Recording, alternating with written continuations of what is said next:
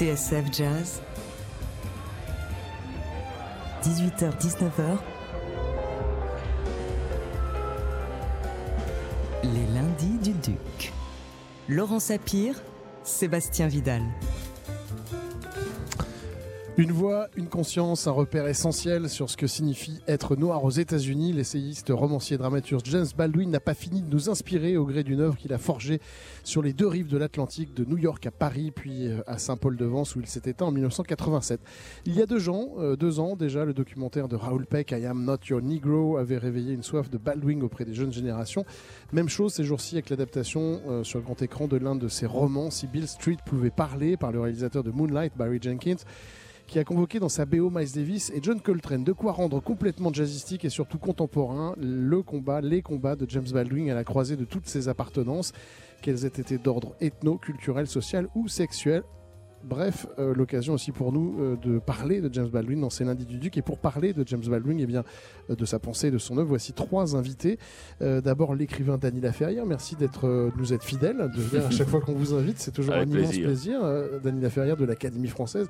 On sait, Dany Laferrière, à quel point Baldwin a fait partie de votre constellation. Hein. Vous lui avez dédié une partie, en partie, l'un de vos premiers romans. C'était Cette grenade dans la main d'un jeune nègre est-elle une arme ou un fruit? Baldwin qui était aussi présent dans votre plus récent autoportrait de Paris avec Chat, notamment au travers de cette rencontre historique au début des années 50 au café des deux magots entre Baldwin et deux de ses collègues écrivains, deux frères d'exil, eux aussi, Richard Wright et Chester Himes. Bref, on va en parler avec vous. Euh, autre euh, invité, euh, témoin, c'est une musicienne euh, Aldridge Hansberry, vous êtes natif de la Nouvelle-Orléans. Bonsoir, mais vous vivez à Paris. Merci. Voilà, mais je vous en prie.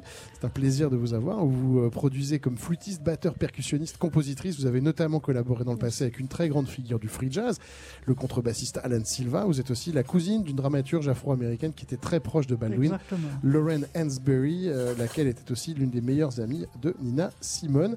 Et puis enfin, Samuel Legitimus, vous êtes comédien, metteur en scène. Vous avez fondé il y a un peu plus de 20 ans le collectif James Baldwin, qui Mhm. rassemble artistes intellectuels de tous horizons, désireux de transmettre et de faire vivre la pensée de l'œuvre de l'écrivain afro-américain.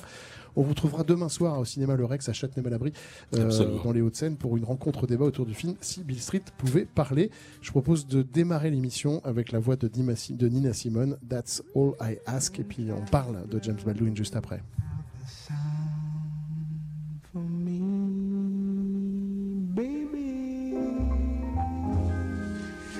I'm not asking for what I know can't be.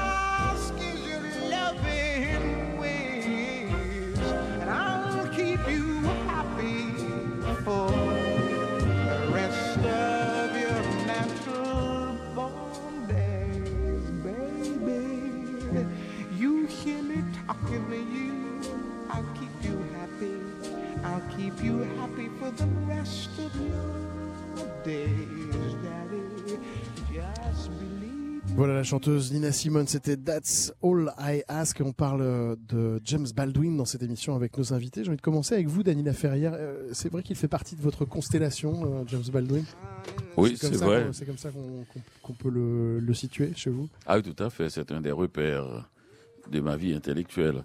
Euh, Même quand je ne le cite pas, et nommément, il est là.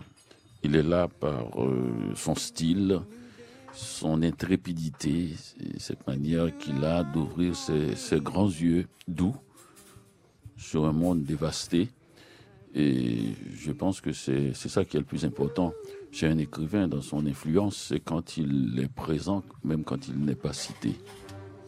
Euh, Vous l'aviez cité dès le départ de, votre œuvre romanesque en même temps. Oui, tout à fait. Comment faire l'amour avec un ex sans se fatiguer, il y a un chapitre qui s'appelle Un jeune écrivain noir de Montréal envoie James Baldwin se rhabiller. Et dans cette petite conversation avec Miss Littérature, un, un des personnages, alors ce jeune écrivain plein d'ambition et voulait un peu euh, tuer les pères. Et finalement, il a dit Baldwin aussi. Et la jeune fille a dit même Baldwin. Il fait un silence, il dit bon, enfin. C'est-à-dire, c'est un os dur. Et je crois que c'est mieux, j'ai appris plus tard, d'additionner plutôt que de soustraire. euh, Baldwin, c'est un écrivain qui englobe euh, tout ce que vous aimez, à la fois euh, euh, l'activisme, à la fois la conscience du monde, à la fois euh, la lutte pour les droits, que ce soit ceux des Noirs, ceux, ceux des homosexuels, mais en même temps euh, euh, une espèce d'intellectuel un peu hyperbolique, comme vous le, définissez très bien. C'est pas tellement moi. Je ne suis pas devant la scène tout le temps avec un, manifeste ou un pancarte. Baldwin a commencé comme cela, d'ailleurs, pas détester les- manifestes. Non, il, il englobe d'abord ce que j'aime, l'écriture. Et parce qu'il n'y aurait pas Baldwin s'il n'y avait pas cette écriture. C'est une écriture musicale. C'est une écriture musicale, c'est une écriture qui tient sa source, euh, et diverses sources d'ailleurs. Euh, c'est, on dirait par certains endroits un prêcheur américain et qui a un son aigu qui peut monter très haut pour se faire entendre jusqu'au bout de l'église et près de la porte. Et puis d'autres fois, il murmure, il descend, il faut se pencher pour entendre ce qu'il dit. Je parle dans l'écriture même. Et il peut être extrêmement sophistiqué, puis brusquement au détour d'une page, il devient extrêmement brutal, frontal, direct, et peut être très quotidien aussi. Et, et c'est ça sa force, c'est-à-dire il mêle des réflexions, euh, disons presque militantes parfois, et des, combats littéralement, avec un sens de la description du quotidien. Et il n'en fait pas trop, juste assez pour donner vie à la page. Et dès qu'on a compris que ce n'était pas un manifeste, mais quelque chose qui tient du, fond de son âme et que son combat lui importe, et, eh bien, et, eh bien là, il reprend son ton, euh, j'allais dire, de preacher. Comment on explique un peu le, la, je dirais pas la désaffection, mais le fait que pendant une trentaine d'années, il est passé un petit peu au second plan, James Baldwin, Pas du tout, Avant de pas, pas euh, du tout. très fortement chez les nouvelles. pas- non, je pas du tout, pas Voilà. du tout, pas du tout. Si des jeunes gens en font des films en ce moment, ça n'a rien à voir. Les, les, les gens qui aiment Baldwin, c'est parce qu'ils ont été toujours là qui fait que quand on a voulu le mettre à l'écran, on a trouvé des gens dans les salles. Ah oui. Ça n'arrive pas comme ça. Vous savez, c'est un grand combat pour mettre les films dans les salles, faire venir euh, au nom des- des- des- d'écrivains. Je ne suis pas sûr que, quoi que l'on dise, Hemingway peut faire sortir des jeunes gens des banlieues pour y aller comme ça, aussi rapidement. Il faut remettre Hemingway au goût du jour, le sortir de son appareillage de, de, de Ritz Hotel, parce que les jeunes gens sont plus, euh, plus directs, ils sont plus vivants. Non, non, non, non, des gens dans leur chambre ont continué durant les 30 dernières années à lire Baldwin. Le collectif Baldwin euh, que, dirige Samuel Legitimus euh, date de 20 ans. Et je les ai rencontrés à Montréal, à, Paris, et ce sont des jeunes gens fiévreux. Ils n'ont jamais pensé que Baldwin n'était pas à la mode. Ils, lisaient. C'est ce, que, demande un écrivain, de le lire. Alors le cinéma vient rattraper ça ben, pour la plus grande joie. Et, c'est magnifique parce qu'il permet, l'écran permet de- d'exposer la figure intellectuelle et littéraire de Baldwin à tout le monde. Et aussi sa capacité de mettre en, scène, parce qu'il met en scène des pensées. C'est très très difficile à faire. C'est un travail d'orfèvre. Il il faut vraiment ce mélange de quotidien et de réflexion de fiction et de réflexion pour parvenir à faire euh, un peu euh, danser la page. Et il le fait, et c'est pour ça qu'il intéresse tout le monde. Qu'on voit un film, qu'on voit un film de fiction de Baldwin ou qu'on voit un documentaire où il parle, c'est la même chose. C'est-à-dire ça vous entraîne, c'est le même élan, et c'est ça qui est la force de Baldwin. Euh, vous êtes d'accord, euh, Samuel Legitimus Ah, je n'enlèverai que ce soit, mot. que ce soit euh, I, am, I Am Not Your Negro ou euh, ce euh, Sybil Street Bruce, euh, Street euh, pouvait parler, il y a une espèce de force narrative qui, qui vous prend aux tripes et qui, et qui vous lâche pas. Oui, parce que d'abord, James Baldwin, c'est une voix. C'est une voix. Amiri Baraka, le roi Jones disait, c'est la voix, c'est comme la voix du premier ancêtre. Il a quelque chose comme ça de d'imposant. Et en même temps, comme le dit euh, Danny, il forge ses mots. C'est un Duke Ellington du style américain. Beaucoup disent que euh, on n'écrit plus pareil avant ou après euh, Baldwin.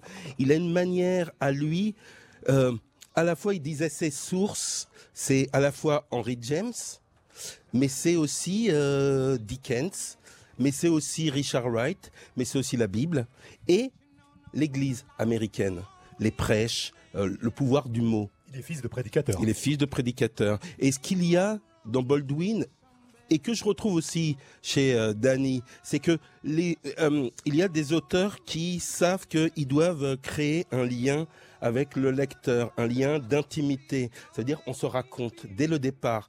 C'est une œuvre biographique. Et Baldwin, dès le départ, s'est présenté au monde.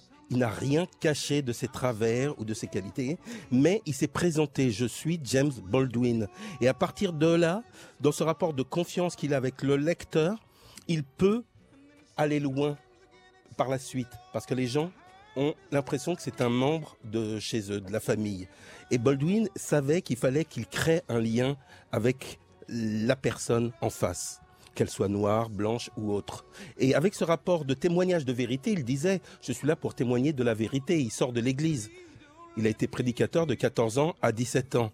Et il est vraiment un, un de ces artistes qui mettent vraiment euh, l'art à un niveau de responsabilité très haut. Très haut. Ça veut dire qu'il dit, je suis comme le boulanger, je suis comme n'importe qui, sauf qu'un artiste, il a une responsabilité à laquelle il ne doit pas déroger. C'est essayer de sonder en dessous des vérités, les choses qu'on ne dit pas, les choses qu'on ne voit pas, et continuer parce que l'autre n'a pas le temps de le faire. Et que moi, il faut que je le fasse avec une honnêteté. Dans sa confession de son, du premier euh, essai de son recueil euh, de 53 chroniques d'un pays natal, il disait à la fin, je veux être un honnête homme et je veux être un bon écrivain. Et c'est ce qu'il a réussi tout au long de sa vie. Honnête homme, comme vous le dites, I am not your negro, Sybil Street, vous voyez une honnêteté foncière dans le récit, dans le rendu de ce qu'il veut dire. Mais un écrivain, mais sublime, les phrases de Baldwin, le chant des phrases de Baldwin. On sent que l'homme est imprégné d'un lyrisme, mais avec une vérité. C'est pas pour faire joli. C'est vraiment sa mission, en clair, c'est changer le monde.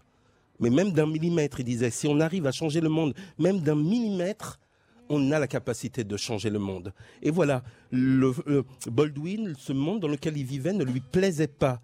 Enfant très pauvre, issu d'un milieu de Harlem très pauvre, aîné d'une famille de neuf enfants, avec une veuve, très très tôt, il savait que pour sauver les siens, il fallait qu'il témoigne et qu'il arrive à être ce représentant de son peuple et éventuellement de l'humanité.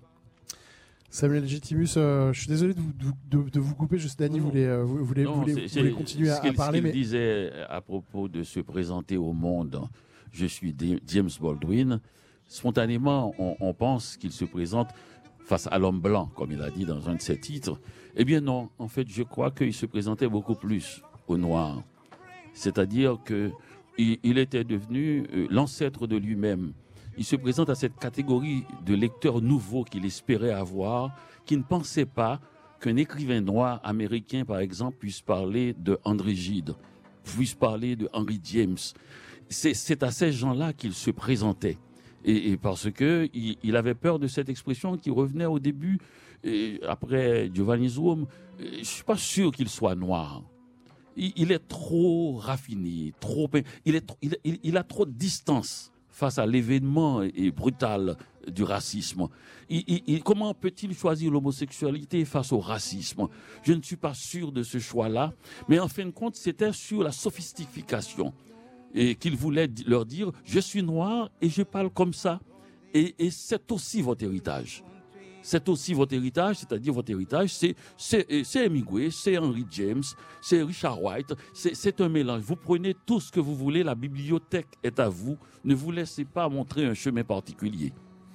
On va continuer à évoquer euh, James Baldwin formidablement bien. On n'a pas encore écouté euh, euh, la voix, la parole euh, d'Aldridge Hansberry, mais on va vous donner évidemment la parole. Il faut juste faire une toute petite page de, de publicité, puisque nous on est sur TSF Jazz, évidemment. On revient tout de suite. Parce qu'il n'y a pas que le jazz dans la vie, les lundis du Duc. Laurent Sapir, Sébastien Vidal.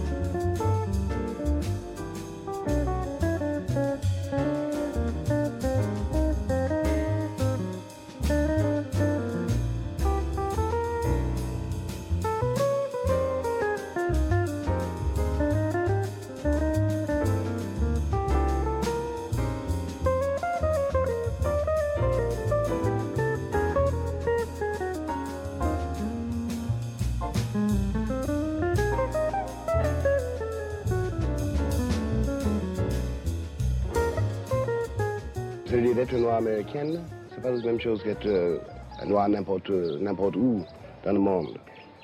La première chose, c'est que tout le monde oublie qu'on est né, on ne se rend pas compte qu'on est noir. Il faut qu'on- que quelqu'un euh, vous explique ça un jour. On se rend compte qu'on est méprisé, on ne sait pas pourquoi. On se rend compte qu'on est- on- on se trouve en danger, on ne sait pas pourquoi. Et on se rend compte, ce qui est pire, que ta mère, ta père, eux aussi ils sont condamnés de façon très très mystérieuse. dont personne ne peut, peut- te faire comprendre, même pas le et le père. Et on commence à se demander si on ne mérite pas cette condamnation. Et c'est là, c'est, là où le, drame commence, quand on commence à mépriser soi-même. Voilà, c'était la voix de James Baldwin, euh, extrait de, de- des bonus hein, du DVD I'm Not a Negro de Raoul Peck, des paroles qui sont très euh, puissantes euh, de James Baldwin. On ne naît pas noir, il faut qu'on soit stigmatisé comme ça, et, et ensuite on apprend que, que ses parents le sont également, et c'est quelque chose de- de- d'extrêmement violent. Samuel Legitimus, vous disiez un truc extrêmement intéressant sur le, rapport de, James Baldwin au monde et à la littérature. Il, il il est, il est pas un, enfant parfait de, la Harlem Renaissance, c'est-à-dire de cette génération d'artistes noirs qui tout d'un coup ont dépassé justement ça, ont essayé de, parler de problèmes qui ne sont, euh, de, parler de quelque chose d'universel.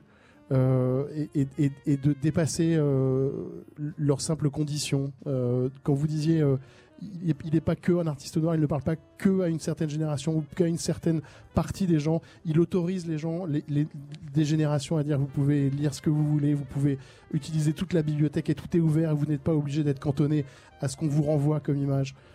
Oui, je pense. Sauf que Baldwin a vécu dans le Harlem extrêmement pauvre. Euh, Harlem Renaissance, c'était des Noirs qui vivaient dans une partie assez riche de Harlem. Et donc, des bobos.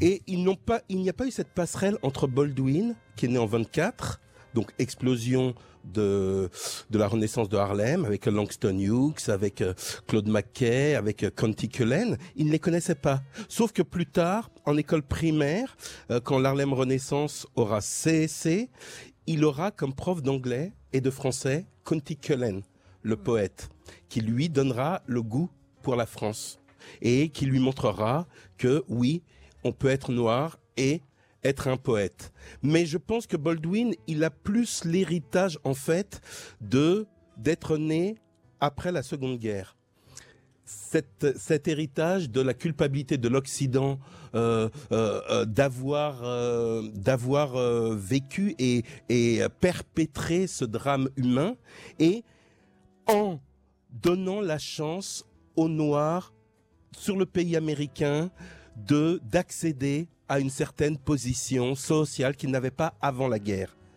Des Noirs avaient été se battre au-delà des mers. Et donc, ils revenaient et ils exigeaient leur plein droit américain. Et Baldwin, il a bénéficié de ça, du fait que il y avait quelques revues qui lui ont permis, et surtout des revues juives progressistes, qui lui ont permis de d'écrire de faire des de faire montre de son talent et de là parce qu'il était très intelligent et qu'il avait un talent fou et qu'il avait lu énormément il y a une sorte de de, Baldwin a été une sorte d'éponge de littérature. Avant même de penser qu'il allait devenir écrivain, il était un grand lecteur.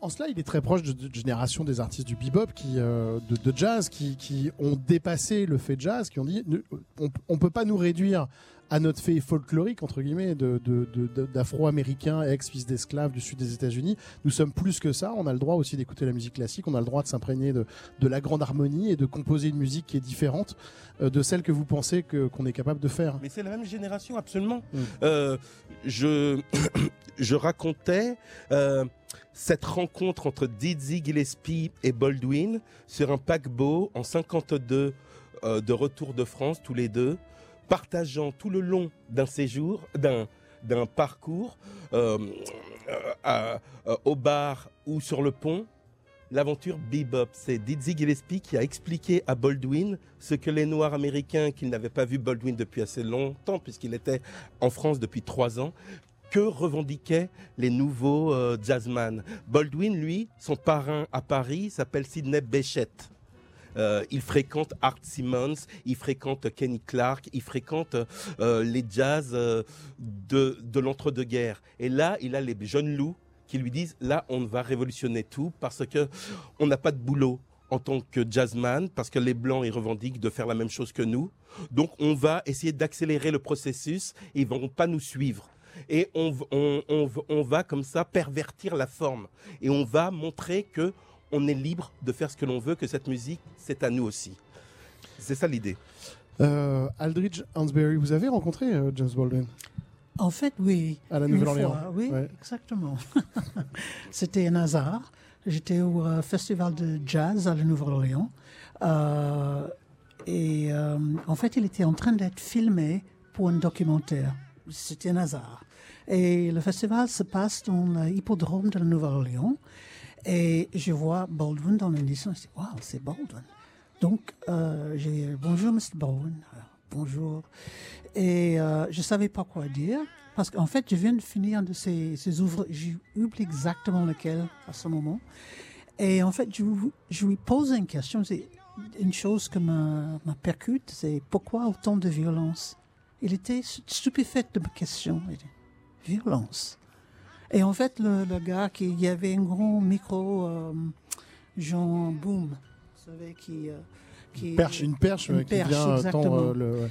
et bon, il fallait partir parce que euh, il y avait autre chose à faire. Et voilà, c'était mon seule manière de lui rencontrer. Euh, je dire, moment de, de lui euh, parler. Et euh, le- j'ai trouvé quelqu'un qui, qui était en même temps qu'on le voit avec toutes ses forces, quelqu'un de très fragile. Et ça, c'était un truc étonnant pour moi.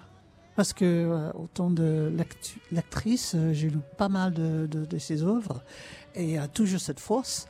Mais là, on voyait une, euh, euh, fragilité. Je dis pas euh, fébrile, mais, mais quelqu'un, euh, oui, je sais pas comment expliquer. Quand, vous dites euh, que dans ces livres, ça transmet une force, qu'est-ce que, qu'est-ce que vous entendez par là? Comment vous avez compris la force que transmet quelqu'un comme James, James Baldwin? Ben, c'est le fait que, euh, que il osait de, de se positionner dans le temps qu'il a vécu, des choses qui étaient absolument pas faciles de, prendre position, même pas de- d'en parler. Il a pris une position forte. Et euh, qu'on les rejoindre euh, Jean Martin Luther King et euh, tout ça c'était après lui il a écrit ces choses quand il a écrit euh, Gio- Giovanni's Room La chambre de Giovanni. la chambre de Giovanni euh, c'était vraiment euh, très avant-gardiste Il n'y a, pas un seul personnage euh, noir dans la chambre de Giovanni? Absol- ben on ne sait pas voilà justement On ne sait pas, parce que On la sait question pas. raciale n'est pas posée. et ne pas poser c'est ça qui est intéressant aussi parce qu'on on réalise après qu'il n'a pas posé les questions en fait c'est une chose qu'on se voit comme noir. Comme il a dit on découvre comme un noir. Mais personne ne se voit comme noir. Quand on se regarde dans le miroir on se voit qui on sait qui on est.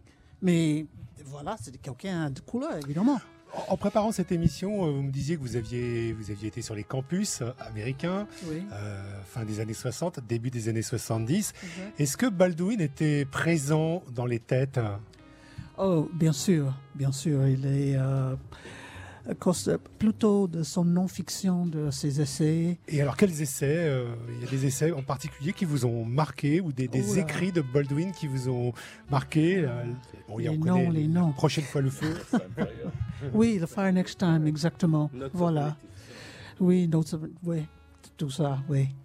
Euh, parce que il approchait des choses de manière directe et que il- son position, c'était pas un de, disons, Martin Luther King, qui était quelqu'un vachement plus, euh, pas des gentils, mais sa parole était plus douce.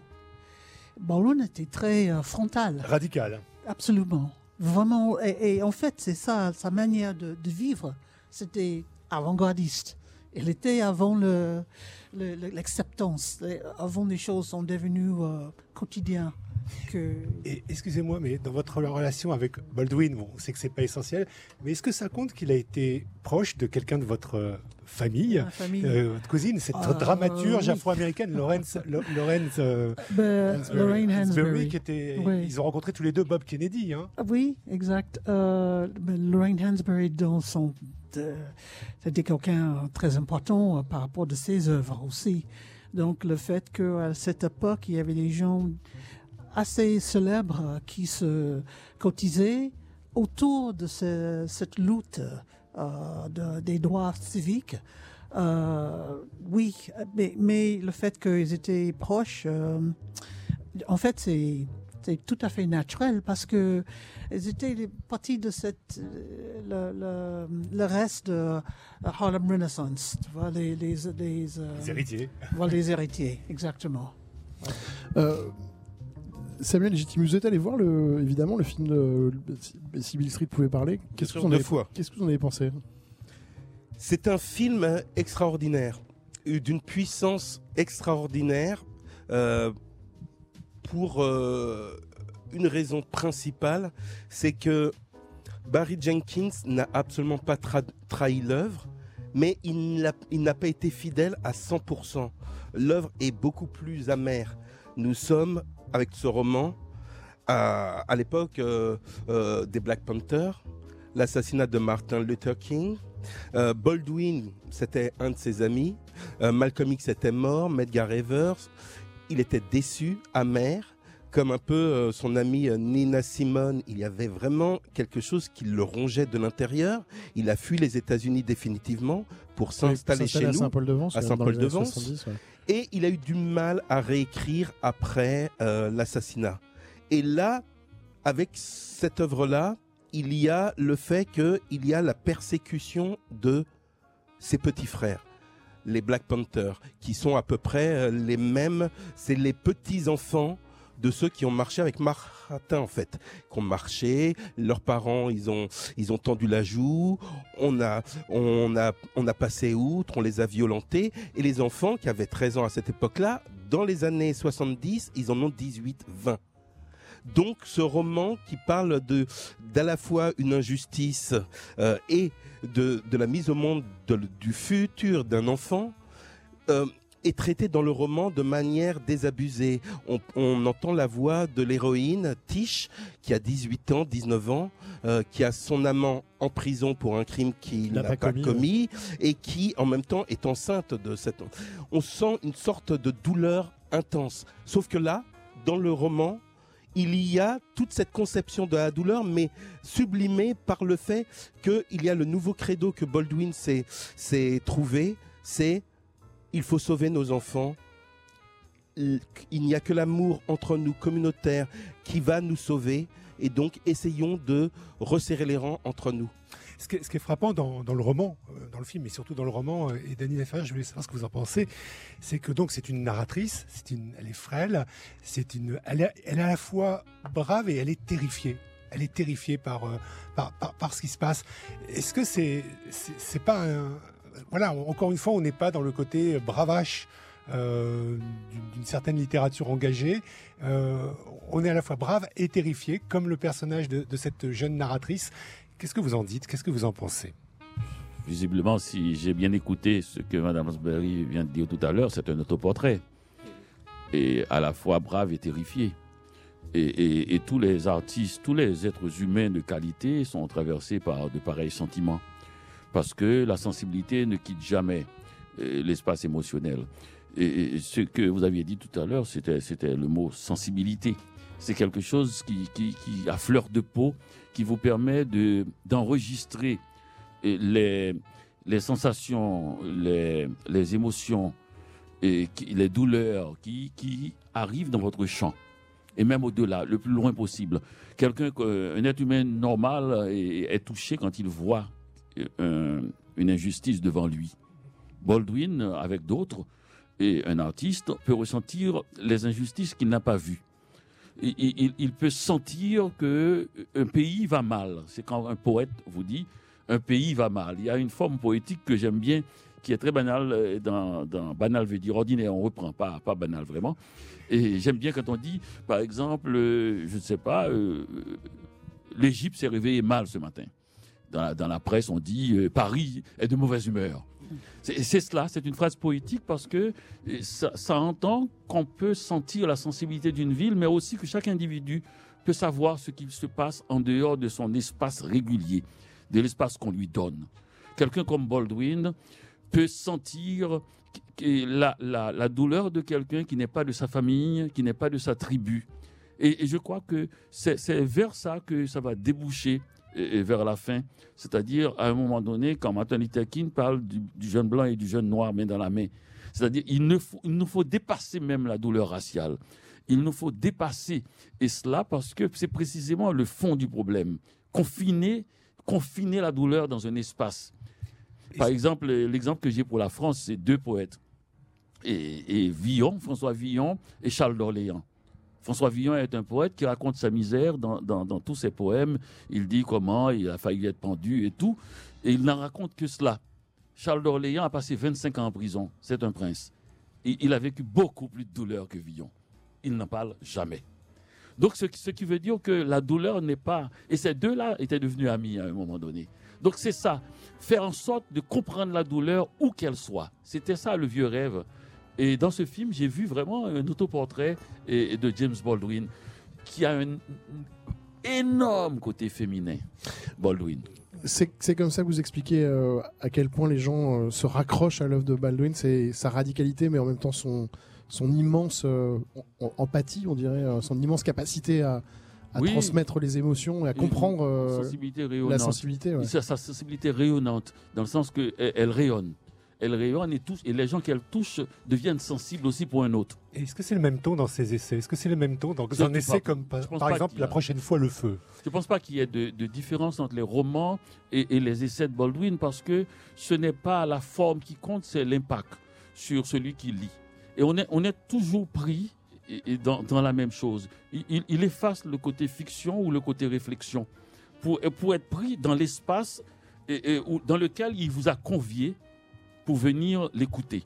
C'est un espace convié. Vous êtes bienvenu, la porte est ouverte à quiconque. Et, dans cet espace-là, il peut parler fort, il peut parler brutalement, il peut murmurer, il peut parler doucement, mais la voix est bien plantée. Elle, elle, elle vous touchera parce que précisément, il a, il a déjà placé cette sensibilité, cette complicité. D'abord, on sait qui parle. Il s'appelle James Baldwin. Il a raconté qui il est dans plusieurs livres. Et ensuite, ce qu'il dit, la porte est ouverte pour tout le monde. Vous savez, aux États-Unis, l'un des drames aussi, par exemple, en ce moment, c'est le mois des Noirs. Eh bien, des fois, j'ai envie de me cacher. Tellement je vois les drames qu'ont subi les Noirs et je me demande à chaque fois, un jeune blanc qui n'a pas fait ça, qui regarde ça, comment se sent-il de voir des gens qui lui ressemblent en train de, de- de demander le léchage d'un jeune homme de, de, de 14 ans comme euh, Till Smith Oui, oui, Emmett Till. Comment il se sent? Eh bien, Baldwin est capable de lui donner courage. L'œuvre de Baldwin peut donner courage à ce jeune blanc, lui faire comprendre ce n'est pas lui. Même si il y a un vieux fond ancestral, il lui faut qu'il dépasse ce vieux fond ancestral, comme il a demandé au jeune noir de dépasser le vieux fond d'amertume et de vengeance. Ce qu'il a fait lui-même, ou qu'il a tenté de faire.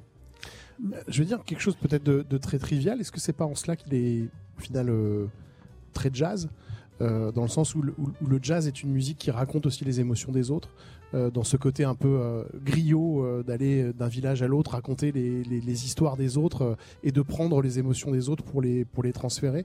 Est-ce que dans ce que vous dites, euh, James Baldwin n'est pas en fait un, un- un véritable jazzman des mots?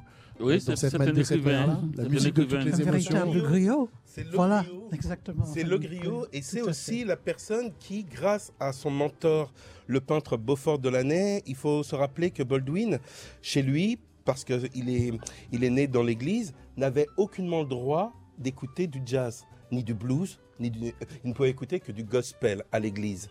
Et toute la culture noire était reléguée, que ce soit au théâtre, au cinéma. Et donc Baldwin, à 14 ans, il va découvrir un mentor qui est un peintre à Greenwich Village, qui le suivra à Paris, qui mourra à Paris, qui s'appelle Buford Delaney. Et Buford Delaney va lui faire, va lui présenter en fait sa culture, va lui présenter Ella Fitzgerald, va lui présenter Paul Robson, va lui présenter Marianne Anderson et va lui montrer que c'est son héritage et que finalement l'histoire des Noirs n'a peut-être pas encore été inscrite dans la littérature ou par des tentatives, comme vous le disiez, dans l'Harlem Renaissance, mais c'est encore euh, frais. Il n'y a pas encore quelqu'un qui, comme un sismographe, a eu la sensibilité assez, assez fine pour retranscrire la sensibilité du monde noir. Et Baldwin, son projet, c'est ça, d'être, comme tu dis, la sensibilité qui va, à travers, à travers lui, euh, euh, pouvoir faire un solo de douleur, de révolte, mais aussi d'humour, mais aussi de joie, mais aussi de familiarité. Et moi, quand j'ai rencontré, j'ai lancé le collectif en 93, je suis effectivement allé voir des jazzman pour, pour me parler de Baldwin. Été voir Max Roach, qui était de passage à Paris, et c'était comme un code. Je lui dis, je viens de fonder le collectif Baldwin, et tout de suite, il me serre dans les bras. C'est comme si Baldwin appartenait à une, à une coterie de gens qui le suivent. Vous disiez, est-ce qu'il est perdu? Non. Tony Morrison à Paris, je lui parle de Baldwin, elle me serre dans les bras. Il y a des gens comme ça, euh, Archie Shepp pareil. Il y a des gens qui se nourrissent uniquement de gens de qualité et fiables. Et Baldwin est l'une de ces sources. C'est pour cela qu'il revient en force. Parce qu'il est une source fiable. Comme un Coltrane, quand on l'écoute, on sait qu'il est fiable, que son c'est pas de l'art pour l'art. Il n'a pas le temps de faire de l'art pour l'art. Il a quelque chose à dire à travers son instrument. Eh bien, Baldwin, à travers sa plume, il a, il, il ne plaisante pas. On pourrait passer la soirée à parler euh, de James Baldwin. Malheureusement, euh, cette émission touche à sa fin. Merci infiniment d'avoir évoqué, euh, voilà, brièvement euh, euh, la mémoire et, et les textes de James Baldwin que on vous conseille évidemment chaleureusement. On vous conseille d'aller voir ce film, hein, voilà, qui est sorti. il, est, c'est- sorti là, hein, qui s'appelle Si Bill Street pouvait parler. magnifique, on va dire pour résumer un, un, un, un- un- quoi, Roméo et Juliette. À Harlem. à Harlem, voilà pour, pour le dire très très très très de façon très très courte.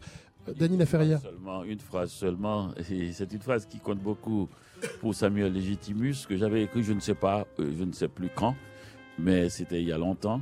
C'est avec James Baldwin que j'ai envie de parler, et comme vous le savez, Baldwin est mort. Baldwin, le plus honnête des honnêtes hommes, le seul écrivain en qui j'ai pleinement confiance. Chaque fois que je désespère des hommes, j'ouvre un bouquin de Baldwin pour y trouver l'intelligence la plus fine mêlée à la plus vive sensibilité. Baldwin est un homme selon mon cœur. Merci Dany Laferrière, c'est une très belle façon de conclure cette émission.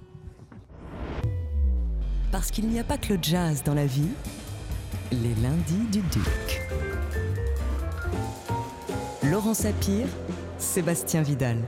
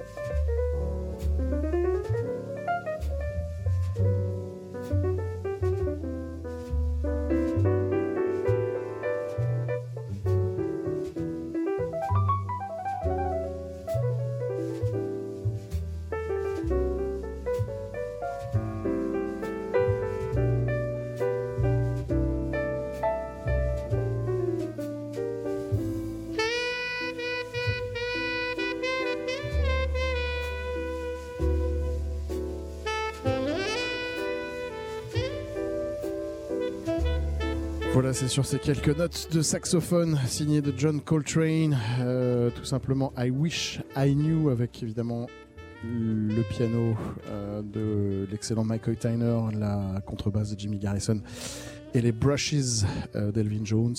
que se termine cette émission sur James Baldwin réalisée par Héloïse Delaunay. Kikou Voilà, il est 19h02, désolé pour le retard.